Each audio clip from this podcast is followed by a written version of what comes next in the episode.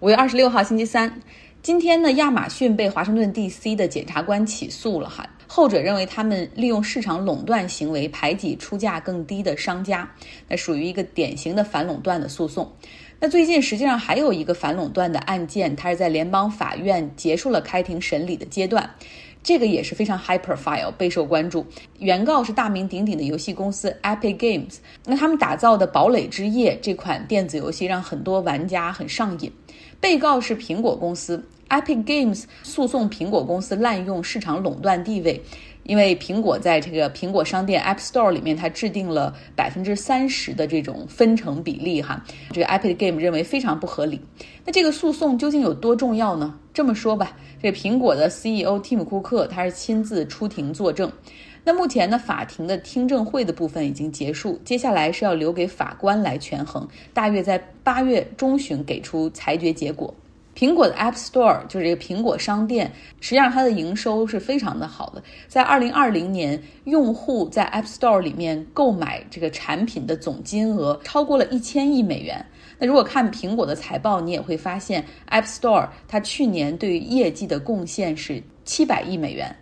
应用商店里面这些营收分成给苹果带来的营收，在过去几年始终保持着百分之二十五到百分之二十八的一个增速。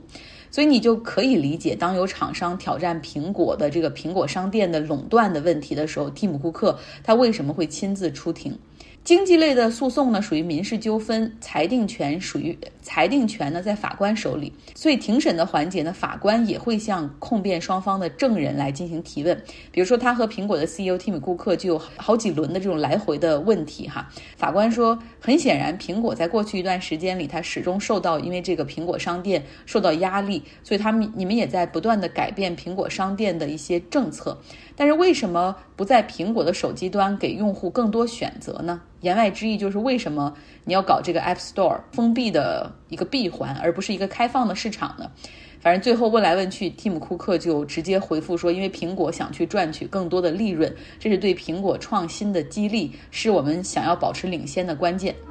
那法官基本上也同意哈，认为企业如果要以利润最大化为盈利目的也没什么错。但是法官是这样说的：说苹果商店从这个生态形成之初，它就一直保持着百分之三十的这种 commission fee。如果用户购买一个 app 或者里面的一些道具花了一百块钱，那百分之三十，也就是三十美元需要进到苹果的腰包，这个比例可从来没有变过。如果说市场是有竞争的，那么这样的一个收费比例肯定会下降。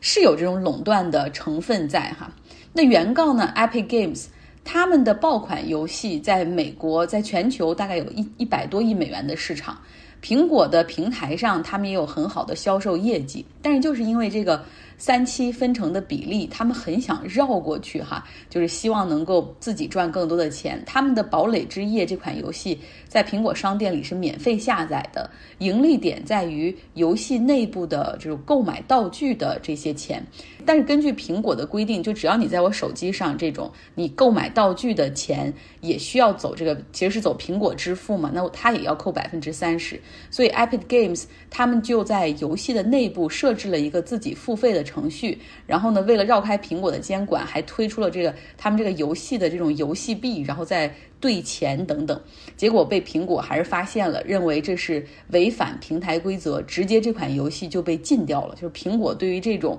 你想破坏我游戏规则的人，从来不手软。那现在呢？iPad Games 他们有很多的用户就卡在了苹果游戏终端里面的这个《堡垒之夜》第三季。哪怕如今现在这个游戏已经出到第四季，但是你知道这种游戏就是如果你没有完成上一季的话，比如它这种升级呀、宝物啊，我我不太懂啊，可能就都没有办法直接转到下一季里面的。iPad Games 他们也有很多的用户流失了。Epic Game 就对苹果发起了诉讼，哈，要求立刻恢复这款游戏在苹果终端的运行，同时要求苹果赔偿他们的经济损失。但是从本次案件来看呢，这个这家游戏公司胜算的几率并不是很大，因为这个 Epic Games 它并不是只在苹果的这个平台上进行分发，它还在谷歌平台上，这个 Google Play，还有这个微软的游戏平台上面，你都可以下载找到它。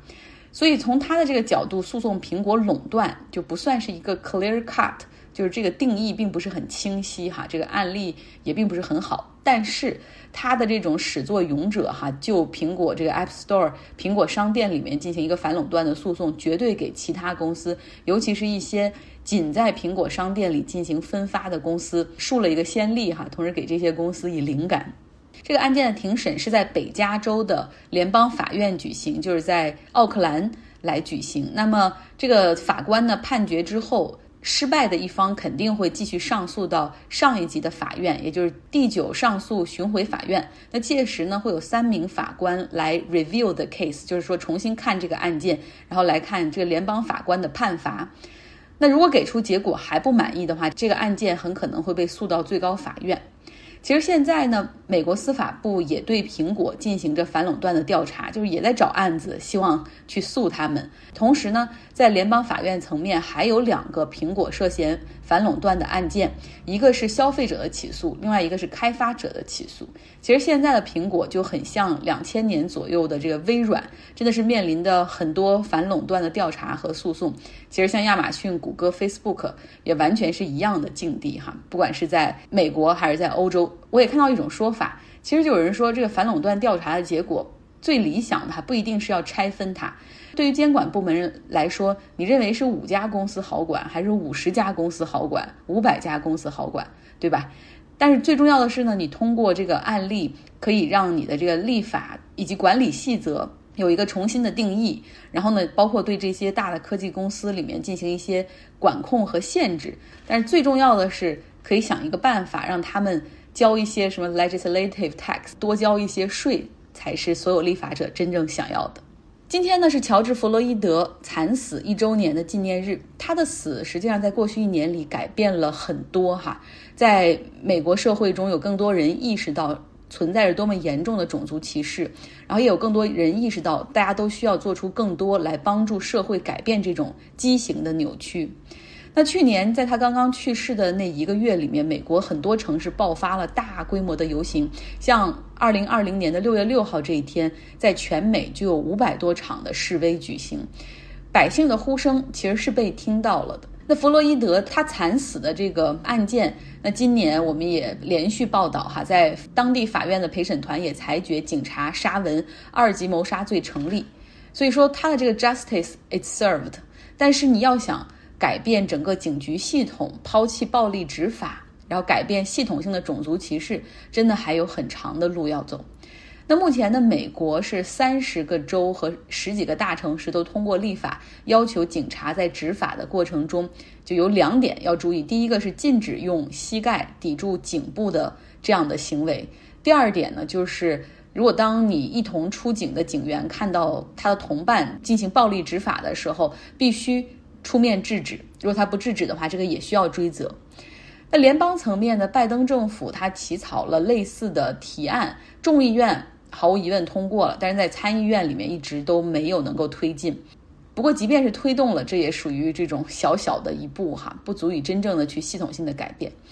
那么另外呢，反种族歧视，尤其是破除系统性的种族歧视，这个我觉得真的可能就更难。给大家说一个我身边的故事，像我有一个朋友的丈夫，他是一个英国人，但是祖籍是尼日利亚，他也是个黑人。他们过去都生活在 Berkeley，呃，但并不是很开心。像 Berkeley 的黑人的人口比例只有不到百分之五左右吧。就是他虽然是毕业于呃 Berkeley 的哈斯商学院，是 MBA，有很好的工作，经济状况也很好。但是就因为肤色的问题，在 Berkeley 很可能会受到那种别人下意识的一些歧视，比如说他每天都必须穿得很好，就有时候穿衬衫、西裤，穿运动装的话也尽量要整洁，然后有点名牌，否则如果随随便便穿一个汗衫出门，就会可能被别人怀疑是这种黑帮哈。现在呢，他们是搬到奥克兰了，那个地方有。就人口比例上，黑人的人口大概是百分之三十左右。他自己感觉到就舒服很多，因为他的肤色不再是担心的部分了，而是他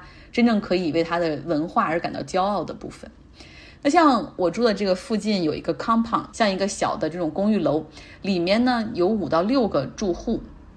疫情期间就有人搬走，那就有人新搬进来。呃，新搬进来里面有一家是黑人家庭，有一个邻居住在那个楼里，就告诉我说：“哎呀，我们不是种族歧视，而是他们的生活方式，我们觉得太吵了。他们讲话声音很大，放很大的声音的音乐，然后吵架声音也很大。”然后你们知道吗？就这个 compound 里面住的主要是白人和亚裔，然后他们真的居然多次报警，然后请警察过来干预，然后我觉得太。ridiculous，就是真的有点很莫名其妙。因为我们这个 neighborhood 是出了名的忍耐力极强。我之前好像讲过吧，就是我们旁边有一个 house，里面是本科生吧，他们经常会开派对，周末可能经常玩到凌晨一两点，从来没有人报警说他们扰民。然后旁边还有一个院子，每周五都会搞那种 live band 的现场演出，有的时候是那种死亡摇滚的风格，也搞到九十点钟，也没有人报警。那听了都会让你心脏很不舒服的。但是，啊，黑人邻居如果播放音乐或者讲话大声的话，他们就会有人报警，会觉得哦，这可能是有暴力倾向。如果一会儿他们用枪怎么办？所以你知道吗？是有一种很可怕的 stereotyping，就是那种刻板印象在人的脑海中。说是说好听点是刻板印象，说不好听点其实就是种族歧视。所以现在很无奈，这个黑人家庭已经决定要搬走了。所以像这样的种族歧视，你想去改变？而且就是这个 compound 里面的很多邻居的窗户上还都写着 Black Lives Matter，就是黑人的命也同样是命，也要受到尊重。但是他们在面对自己黑人邻居的时候，却很难放弃那种 unconscious biases，就是那种好像无意识的偏见。